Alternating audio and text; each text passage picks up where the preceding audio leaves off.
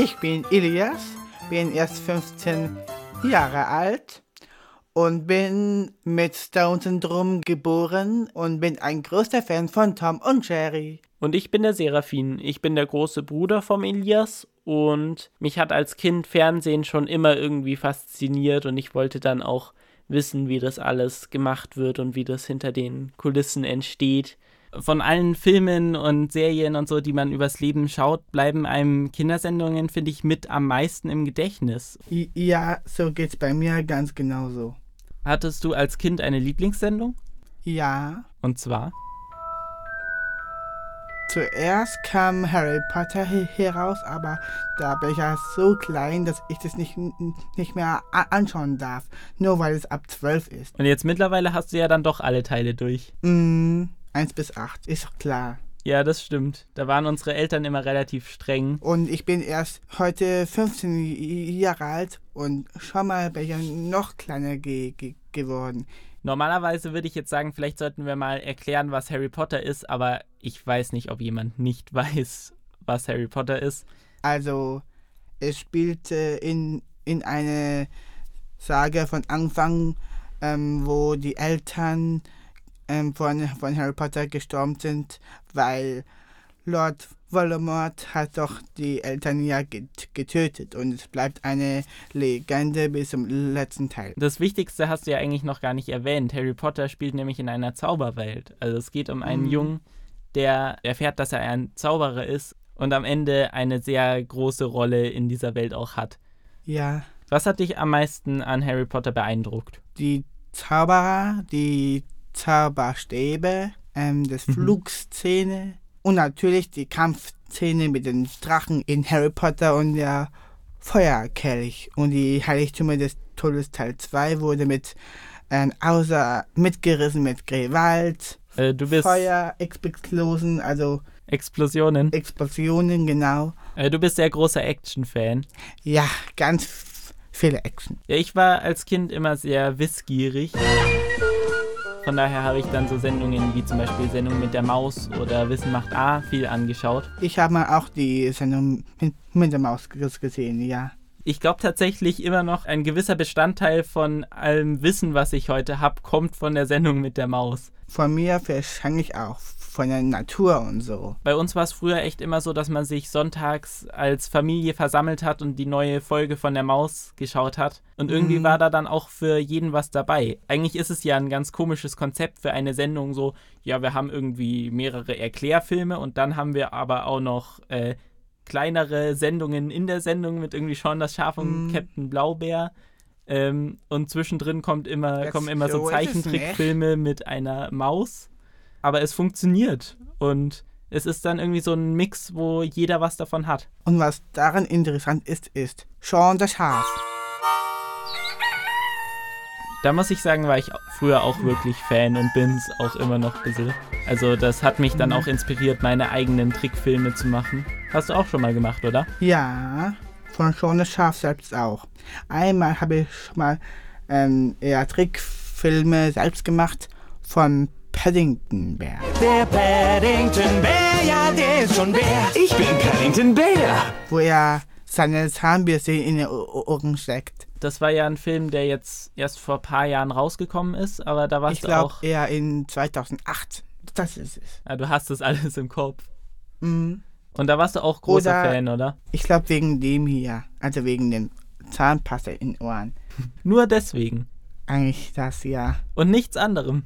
Der ganze Rest vom Film ist egal, nur Hauptsache er steckt sich die Zahnbürste in die Ohren. Nein, nein, nein.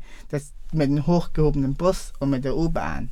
Das ist auch wo wieder. er gestolpert ist und so. Auch wieder sehr viel Action. Ja. Ich glaube, ich erkenne ein Muster.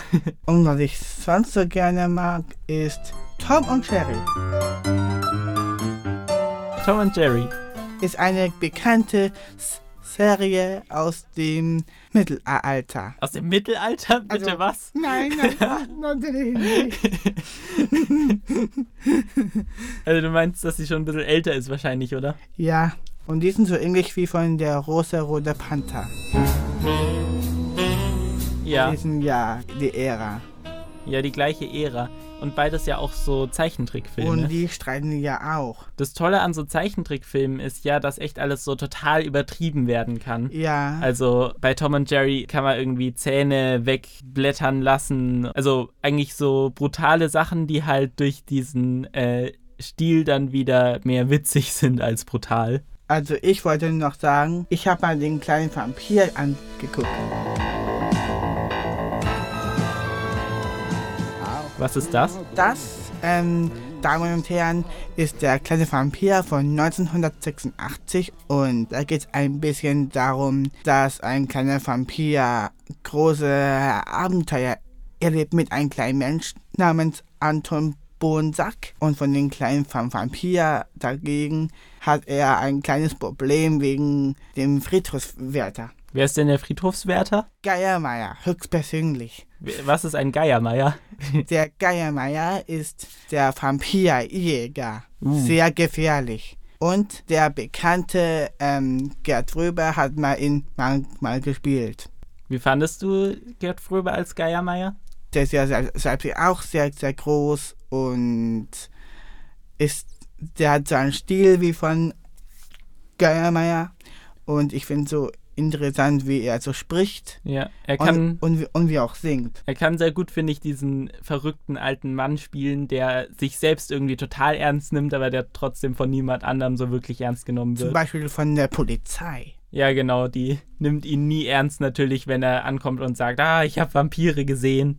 Die halten ihn ü- über verrückt. Wir beide waren ja als Kind auch große Fans von der Augsburger Puppenkiste. Mhm. Jim Knopf und Lukas, der Lokomotivführer. Eine Insel mit zwei Bergen und im tiefen, weiten Meer. Da warst du Fan von. Mhm. Ich liebe die Augsburger Pu- Puppenkiste ja auch. Ich habe eine DVD von Urmel auf dem Eis. Ja, Also- wir haben ja sogar ein paar Marionetten von denen daheim. Ja, ich habe den Lukas.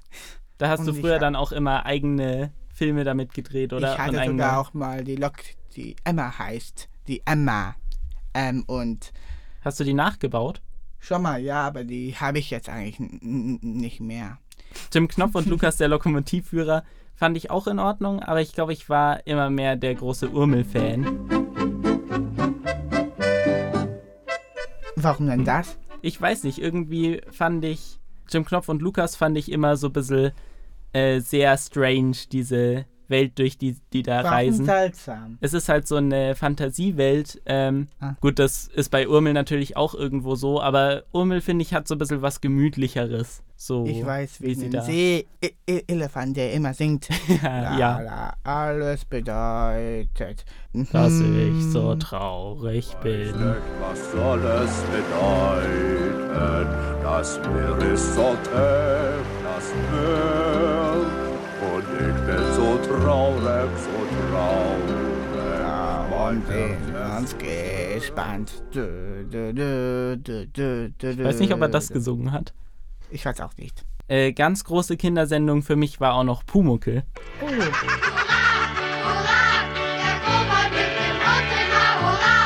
Ich glaube, die meisten Leute kennen ja die Pumuckel-Serie, die im BR lief äh, mit dem gezeichneten Pumuckel und dem echten Meister Eder. Aber es gibt so viel mehr Pumuckel-Medien tatsächlich. Also es gibt im Vorhinein natürlich die Original-Hörspiele, wo der Pumuckel eigentlich herkam. Mhm. Die kennst du ja auch äh, bei unseren Großeltern, die haben äh, noch alte Schallplatten vom ja, Pumuckel. stimmt. Da wurde ähm, der Pumuckl von Hans Klarin ge gespielt, Mhm. aber der Meister Eder hat eine andere Stimme. Ja, Von dem Film wurde von Gustl Bayerhammer gespielt. Genau. Auf den Schallplatten war der noch anders besetzt. Ich weiß leider gerade nicht von wem. Ich weiß auch nicht. Irgendeine Genau. Stimme, die Boris gesprochen hat und so. die Borisch gesprochen hat. Dann, was es tatsächlich auch gab, total interessant, im Norden gab es eine andere Adaption von, vom Pumuckel, die hieß immer dieser Fitzibitz. Immer dieser Fitzibitz, Fitzibitz, Fitzibitz, immer dieser Fitzibitz, Fitzibitz. Weil anscheinend Pumuckel im Norden ein Schimpfwort ist. Das habe ich nicht, nicht gewusst. Und da werden Pumuckel und Meister Eder dann von anderen äh, Leuten gesprochen und Meister Eder spricht Kölsch. Fitzibitz, nun, nun sag mir doch um Himmels Willen, was soll das alles? Das Das ist mein Weihnachtsgeheimnis. Dein was? Weihnachtsgeheimnis. Fitzibitz, ein komischer Name für einen Pumuckl.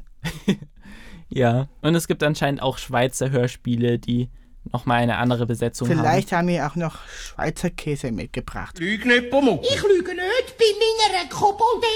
Da! Da liegen ja die. Wo? Da. Ja, wahrscheinlich statt Bier mag der Pumuckel dann in der Adaption Schweizer Käse. Nee, nee, äh, Scho Schokolade, Schweizer Schokolade. Oh Aber ja. kein Käse. Faule Milch. Das sind noch viel schlimmer als Heizelmännchen. Ja, es gibt, glaube ich, so eine ganze Liste an Sachen, die der Pumuckel hasst, oder? Ja, Katzen auch. Was Katzen, gibt's noch? Den Äh, rumschleichen, anschlecken und knutschen. Bäh. Da genau. werden sie noch mit Händen getragen. Sie, sie können doch noch selbst laufen. Der ist auch ein bisschen neidisch auf die Katzen, oder? Ja. Ich habe noch einen Fun Fact. Hm. Und zwar, als sie die Serie gedreht haben, bei der zweiten Staffel, ähm, da war schon klar, dass das äh, Haus, in dem die Werkstatt von Meister Eda eingerichtet wurde, dann eh bald abgerissen werden sollte. Und es gibt eine Folge, ähm, wo Pumuckel aus Versehen das Haus anzündet. Pumuckel Oh. und das Feuer. Und tatsächlich Das haben sie da einfach. Feuer, meinst du? Also jedenfalls haben sie da tatsächlich die Werkstatt einfach wirklich angezündet. Und das war das Letzte, was sie für die Serie gedreht haben. Von daher brauchten sie es ja nicht mehr. Und dann haben sie anscheinend gesagt, ja, egal, wir zünden es jetzt einfach an.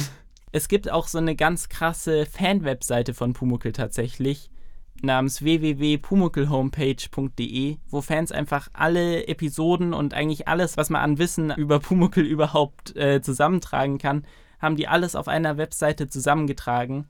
Von daher, wenn ihr mal in das Rabbit Hole Pumuckl reinschauen wollt, dann kann ich nur empfehlen, euch da mal reinzulesen. Also ich glaube, viele von den Sendungen, die eigentlich für Kinder gemacht wurden, funktionieren auch noch äh, für Erwachsene ganz gut. Mhm. Ja, ich glaube schon, dass es einen prägen kann, was man so als Kind schaut, oder? Ja. Du hast ja die ganzen Details von den Sendungen jetzt auch noch im Kopf gehabt. Da merkt man ja, dass dir das alles im Gedächtnis geblieben ist, oder? Im Gedächtnis, ja. Und es gibt ja auch das Berühmte, dass Eltern dann sagen, ja, endlich habe ich Kinder bekommen, jetzt kann ich wieder Kindersendungen schauen. Jetzt ist es wieder sozial akzeptabel. Aber findest du, Kindersendungen kann man auch sein ganzes Leben noch anschauen? Ja. Wie zum Beispiel von Tom und Jerry. Dann vielen Dank, dass du hier warst und mir, mit mir über das Thema gequatscht hast. Vielen Dank für die Blumen. Vielen Dank, lieb von dir. Manchmal spielt das Leben mit dir gern Katz und Maus. Immer wird's das geben, einer, der trickst dich aus. Vielen Dank für die Blumen. Vielen Dank